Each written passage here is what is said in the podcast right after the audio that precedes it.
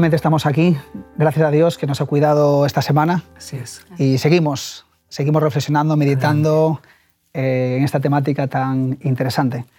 Capítulo 8, Viendo al Invisible. Casi nada, Roberto. Mm. Como viendo al invisible es realmente una ilustración perfecta de un acto de fe, que yo no veo. Mm, no. Sí. Eh, un avión que está casi teledirigido y yo estoy confiado, yo estoy aquí sentado eh, en, en, mis, en, mi ministerio, cuando trabajaba en la división para los departamentos de educación y familia, tengo que viajar muchísimo porque teníamos 22 países. Creo que mi fe se, se afirmó bastante en tener que viajar en avión, porque tenía que poner toda mi confianza en alguien que yo no veía, que es el piloto. Eh, era interesante. Y recuerdo que a veces estabas uno, ibas a, a, echar un sueñecito o algo y venían las turbulencias y la, y la azafata decía, eh, señores viajeros, estamos pasando una zona de turbulencia. El capitán Rodríguez les... Bueno, abrocho los, los cinturones de seguridad y yo termino la frase, para que no se nos desparramen los cadáveres. Después digo, Dios mío, esto no puede ser. Esto no puede ser. Y, y esto fue pues, ese, este acto de fe, de ver al invisible. Es decir, yo confío en quien, en quien me lleva. Eh, es, o sea, hay una anécdota que se cuenta de un niño que estaba tranquilo en medio de las turbulencias y dicen, pero neno, ¿tú estás tranquilito? Y dice, sí, porque es que el piloto es mi papá. Mm, eso, eso es, es, es bonito. Es, eso, es, eso es como viendo al invisible. ¿Cómo, cómo, cómo se puede ver al invisible? Eh, Lourdes, hemos hablado de la esperanza en el programa pasado. Sí, pues la fe, este lógicamente, a través, a través de, la fe. de, la fe. Y como nos dice el texto de Romanos, es a través de la, de la palabra de Dios. ¿no? La, la, fe viene por el oír y el oír por la palabra de Dios. Entonces, cuanto más conocemos a Dios, eh, más fe tenemos en Él, más queremos caminar con Él, más queremos agradarle. ¿no? Y ante las circunstancias adversas que se presentarán, tarde o temprano llegarán, pues poder sujetarnos, ¿no? como viendo al, al invisible, sabiendo que Él está ahí, que Él es una realidad, uh -huh. como ocurrió con Moisés, que es en quien se utilizan estas palabras. ¿no? Sí. El Evangelio de, de, Juan, por ejemplo, es una, una de las palabras claves sí. ahí en el, todo el Evangelio de Juan, es creer. Claro, claro. Y mira que Jesús hacía todo lo posible para que creyeran, incluso mm. manifestaciones visibles, mm. pero sin embargo parece ser que lo de ver eh, el invisible tiene que ver con un asunto mucho más de, sí. del corazón, ¿no? del interior. Me ayudó bastante al principio de mi, de mi, ministerio como profesor para entender el Nuevo Testamento bien. Un libro que, que tradujo un, un rabino eh, que se llama André Chouraqui en, en francés, tra eh, quiso traducir la Biblia para ser entendida por personas que no tienen formación teológica la gente usaba el lenguaje que tenía, que era el lenguaje de los pastores nómadas, o sea, por ejemplo, el de Egipto o el de Egipto. Entonces fue, es muy interesante, es, un, es, una Biblia que existe en francés, en la que no hay ninguna palabra teológica. Una, la palabra fe no, no está. Entonces son las palabras, está retraducida a las palabras originales en, en un lenguaje de, de nómadas, pastores o, o agricultores del principio. Entonces, eh, fe es, es la es la adherencia, adhesión. Mm. Cuando dices yo creo, porque la palabra mm, fe es la misma raíz, eh, o creer, es la misma raíz en hebreo que la palabra amén. Amén quiere decir yo te lo apoyo, yo estoy en ello, estoy seguro de eso. Así se va a ser. Así, eh, sí, es decir, no es una palabra teórica como en griego o en, o en, en, en latín. Es la, la, fe, que es la creencia, yo creo. Hoy en creer, castellano... Creer, creer por creer, si, ¿no? Si dices como tú en cosa. español, creo, creo que quiere decir no, no estoy, estoy seguro. seguro. Exacto, es, es, es, lo contrario. Sí, sí, sí. Mientras que en la traducción de este, de este rabino, que es muy interesante, es yo me aferro a eso. Ajá, es decir, qué, adhiero a ello. Qué bueno. Entonces ya uh -huh. toda esta división entre la fe y las obras es absurda. O sea, creer en Cristo es yo me inscribo en su pandilla, o sea, me, me, me pongo en su, en su grupo, uh -huh. me entro a, a, trabajar, a apoyarle. Luego, fe y obediencia vienen a ser lo claro. mismo. Por eso que la, la, la, la, fe es una fe activa, no es una fe pasiva. Exacto, ¿no? Es, yo creo, entonces como creo, pues, me lleva a actuar. Pues eso es lo que va a explicar muy bien Santiago. Pues ¿eh? creo, pues Aunque el pobre Lutero, Lutero que tenía estaba muy de acuerdo. Demasiada formación en latín, entonces tenía sus Biblias traducidas en latín. Y por eso él también nos, nos, insta a que aprendamos hebreo y griego. Fue el primero, pero aún el peso del latín le, caía allí. y, y no creo que comprendió bien lo súper inteligente y práctico que es el texto de Santiago. Es un desafío, es un desafío eh, Lourdes, vivir por fe hoy en día, ¿o no? Hombre, sí que lo es. ¿Es un desafío? Lo es, lo es. Es un desafío y grande porque vivimos en un entorno, en una cultura donde no se tiene en cuenta a Dios y porque las decisiones que se toman, la filosofía que impera, mm, va justamente en el sentido contrario a lo que Dios nos transmite en su palabra. ¿no? Y, que no hay fe o eh, verdades a que cerrarse de un mundo posmoderno, posverdad. Esa es tu verdad. Claro, encima todo es muy relativo, todo. es muy relativo, todo se cuestiona. Entonces, por eso es tan importante que uno tenga su propia experiencia con el Señor, que uno sepa que mi fe va a construirse, va a crecer a través de conocerle, a través del estudio de su palabra. Y cuanto más lo conozca y más lo experimente en mi vida, esa fe pues, se va a ir consolidando. Y podremos llegar a decir las palabras que nos dice Juan, ¿no? en el primera de Juan, capítulo 1, versículo 3, lo que hemos visto y oído, eso os anunciamos. Es decir, lo que yo he experimentado, lo que yo he vivido, lo mío no se basa en una teoría, se basa en lo que he experimentado en mi propia carne. Porque yo creo que la gente también está un poco desencantada de tantas promesas, de tantas palabras bonitas, ¿no? Y a veces simplemente son palabras. Y cuando mi vida da testimonio de mi fe, eso es lo que realmente llega al corazón. Y eso es lo que hoy en día opina la mente posmoderna. La mente posmoderna pues, no está muy receptiva para escuchar el mensaje evangélico. ¿no? Ellos dicen, ¿cómo vives? Y luego cuéntame qué te lleva a actuar de esa manera. Totalmente, así es. Entonces, la fe se tiene que basar en una experiencia personal. No sirve de nada que yo conozca de pe a, pe a pa el hebreo, el griego, o la primera hasta la última página de la Biblia si no ha pasado por el filtro de mi corazón. Cuando yo estaba empezando mi ministerio, pues me ocupé de una iglesita en Castellón que iban a cerrar porque no había bastantes miembros. Y el pastor Ferreira y yo dijimos, vamos a, vamos a ocuparnos de este, de este grupo para que no se cierre la iglesia. Y recuerdo que un día entra una señora muy bien arreglada, eh, con aspecto inteligente, muy bien, joven. Yo digo, Dios mío, dame un mensaje para esta mujer que no va a volver. Y yo no sé qué mensaje me dio, pero esta mujer volvió. Y esta mujer, yo quería darle estudios bíblicos, ¿verdad? Mm. Quería. Y, entonces recuerdo un día, un, día que la pobrecita estaba bombardeada por los hermanos de iglesia que tenía, que le daban pues, el conflicto de los siglos. Bueno, entonces un día ella me dijo, mire, yo lo que va a ocurrir dentro del el tiempo que sea, mm, sí, será muy interesante, pero a mí no me interesa. Si usted no tiene una religión que me sirva para mí, ahora, hoy, no la quiero. Claro, claro. Si yo tengo muchos, yo soy, e, ella era la, directora del departamento de oncología del hospital, era médico. Y yo estoy viviendo con personas que están muriendo con, con todos los días ¿eh? y con sus familiares. Yo quiero una religión que me sirva a mí, a mí, a mí ahora. Exacto, Y yo le dije, mm, Dios me inspiró a decirle, mira, yo tengo una religión para usted que es útil para hoy, ahora mismo, en este momento, mm. que es la oración. Mm. Muy bien. Entonces, claro, ya veniendo de un contexto católico, pues escríbame esa oración o démela y yo me la leo. Digo, no, no se trata de eso. Se trata de hablar con Dios se trata de comunicar a Dios eso, esos mismos temores que usted tiene. Mm. Ay, pero Dios, ¿cómo voy a atreverme? Tendré que pasar por los María o por los santos, pobrecita, ¿verdad? Y Dios le va a escuchar directamente. Mm.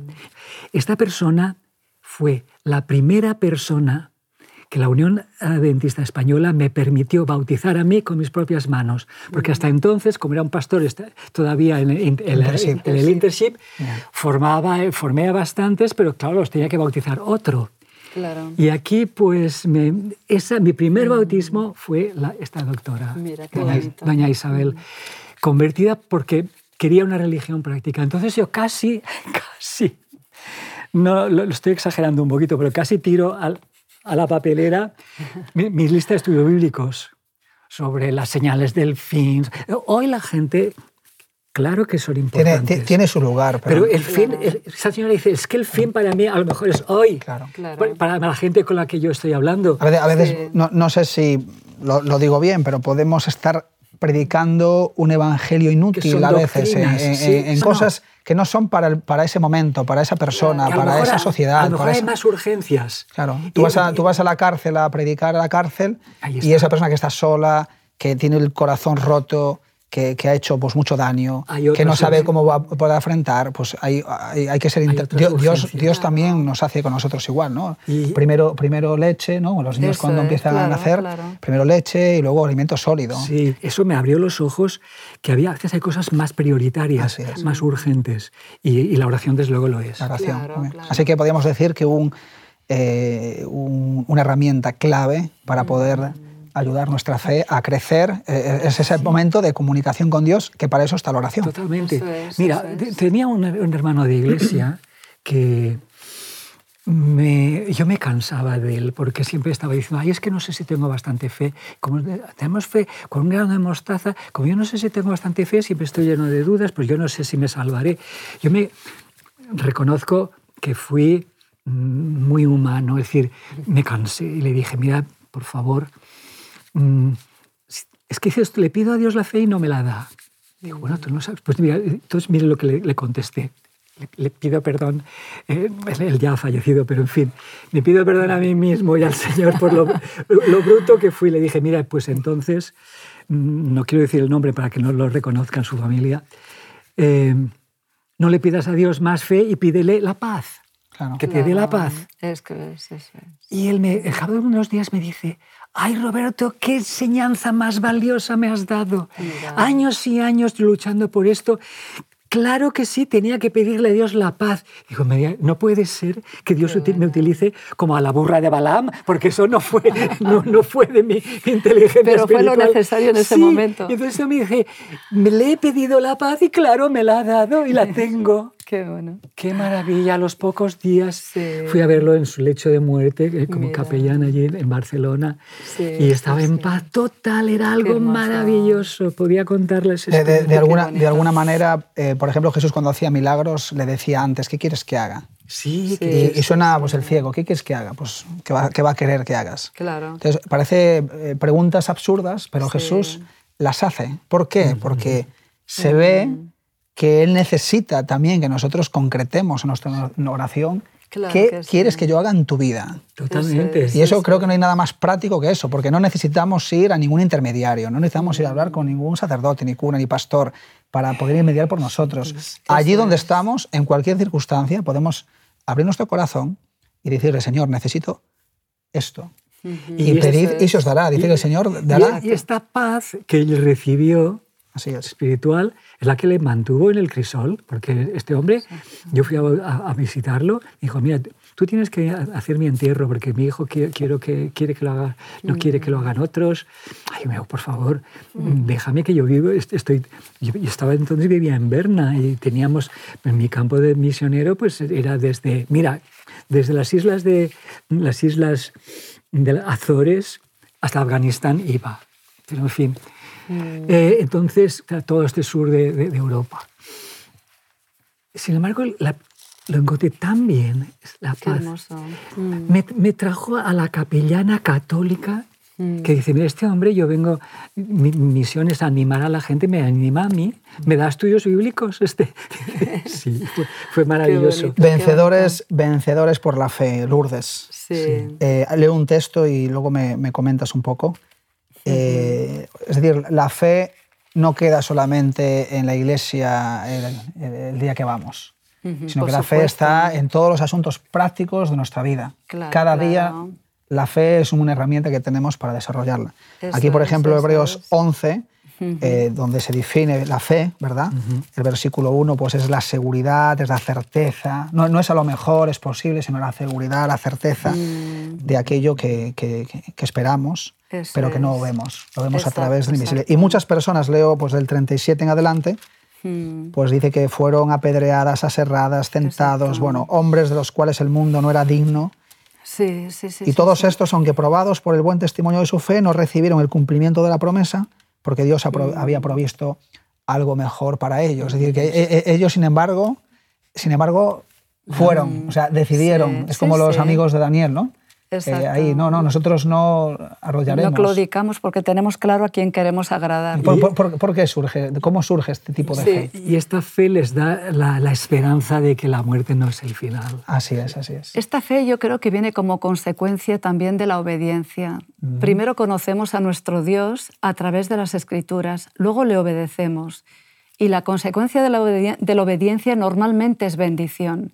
Te da paz, te da seguridad, te da esperanza, es decir, marca una diferencia en tu vida, ¿no? Enfocas los problemas, los crisoles con una actitud pues descansando en él, sabiendo que él se encargará, ¿no? Que él se ocupará. Y eso contribuye para que luego en, los seis días restantes de la semana, porque ahí es donde hay que aplicar la fe, no donde están todos los santos, ah, sino donde no están los santos, ¿no? Cuando tienes un compañero de trabajo que no le caes bien porque eres de otra religión o porque tú quieres ser honrado en tu trabajo y estás fastidiando a los otros que no son y se va a notar mucho igual lo que ellos hacen. La religión no es lo que uno hace en la iglesia, sino lo que hace también todo, el tiempo y sobre todo, también y sobre todo. Exacto, exacto. Entonces, si vemos esos testimonios tan hermosos, ¿no? como Daniel y sus amigos, que llegaron a actuar con esa determinación jugándose la vida, o sea, prefirieron morir antes que deshonrar a Dios o desobedecer a Dios, es porque habían empezado a ser fieles en los pequeños detalles, porque ellos obedecían al Señor, ¿no? que ya lo vemos desde el capítulo primero. Comprendieron, aceptaron, comprendieron el mensaje, aceptaron el mensaje de sus padres, seguramente, ¿verdad? Que les enseñaron. Y dijeron, esto nosotros Eso es. por, aquí. Y era su Dios, no era el Dios de sus padres, ¿no? Aunque a veces vemos esa expresión en la Biblia tantas veces, que eso es lo más bonito, que nuestros jóvenes tengan su Dios y no el Dios de sus padres. Y que sepan que ese Dios está donde quiera que se encuentren, aunque sea una nación pagana donde tienen otras costumbres, donde podrían justificar incluso igual sus tentaciones porque ahí todo el mundo lo hace, pero ellos vivieron como viendo al invisible, ¿no? Aunque estuvieran a miles de kilómetros de su tierra, de su casa, de, su iglesia. Y en el acompañamiento de las personas en fin de vida, que es el momento decisivo para muchos, es muy importante mm, que Jesús haya pasado primero. Es decir, mm, Jesús puede estar contigo porque Él eso, esa agonía, también la ha vivido. Claro. Y de ahí que me parece interesante, no estoy juzgando a nadie, ni, ni lejos de mí, discutir la idea.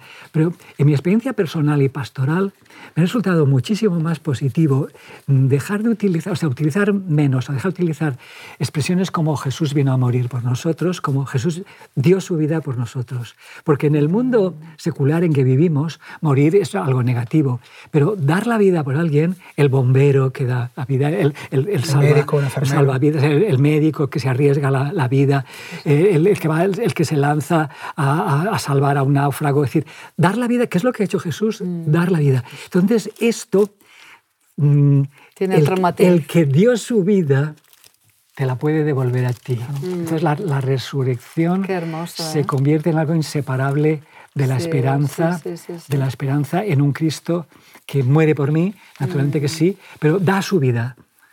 De hecho, y, esto es más, más constructivo. En la Biblia también esta expresión viene más veces. A, eso que estás diciendo, eh, Filipenses 2 lo, lo, explica muy bien, ¿verdad? Totalmente. Porque no es venir a morir por morir. No, no, es sino dar que habla de eh, mm. quien no, aunque era de condición divina, no quiso aferrarse a su igualdad a Dios, sino que se despojó de sí mismo, se hizo semejante hasta, hasta muerte. Hasta la muerte. Pero la muerte es, el punto último. último.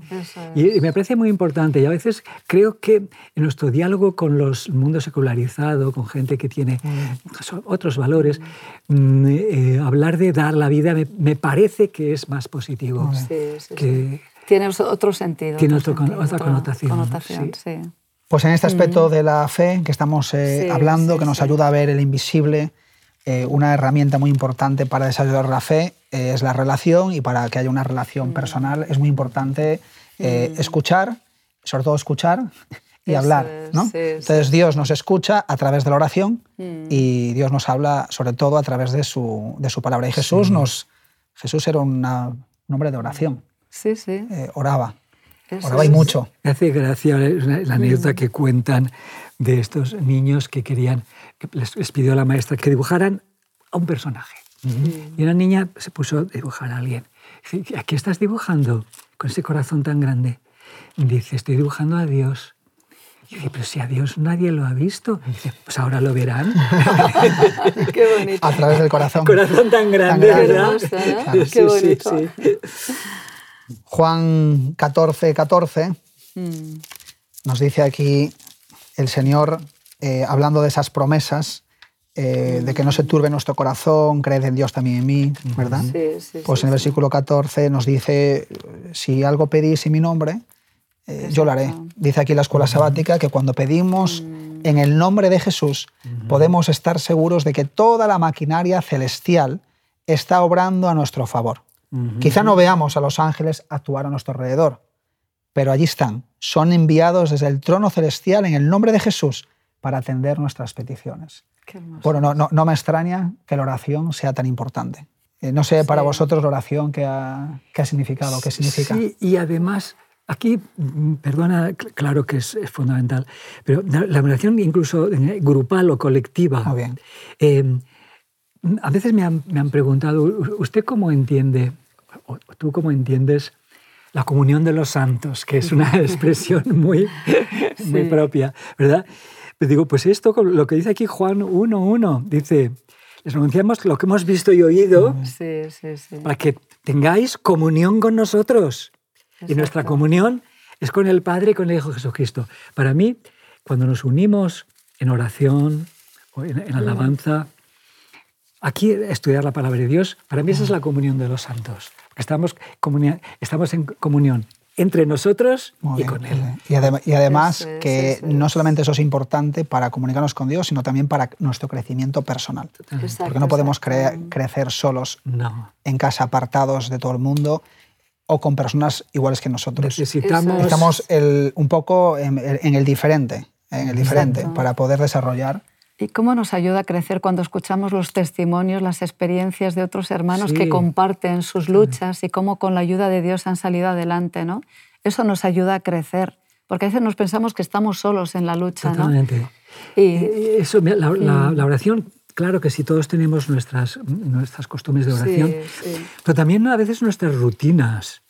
Y a veces me doy cuenta de que pues, estoy, estoy, repitiendo frases. Y de en cuando en cuando, si me ocurre, yo soy, yo soy profesor del Nuevo Testamento, pero de cuando en cuando me hace muchísimo bien irme a la Biblia de Jesús, que era el Antiguo Testamento, y, ponerme a, orar con los salmos. Ay, sí, qué bonito. Digo, ¿por qué? Pues porque yo, cuando me ponga a orar con un salmo, ese día o esa oración no voy a estar poniendo el disco de la oración que, que mi mente ya conoce de memoria. Entonces, tengo que estar interpelado por palabras de otro con otra experiencia. Entonces, la oración del otro me ayuda.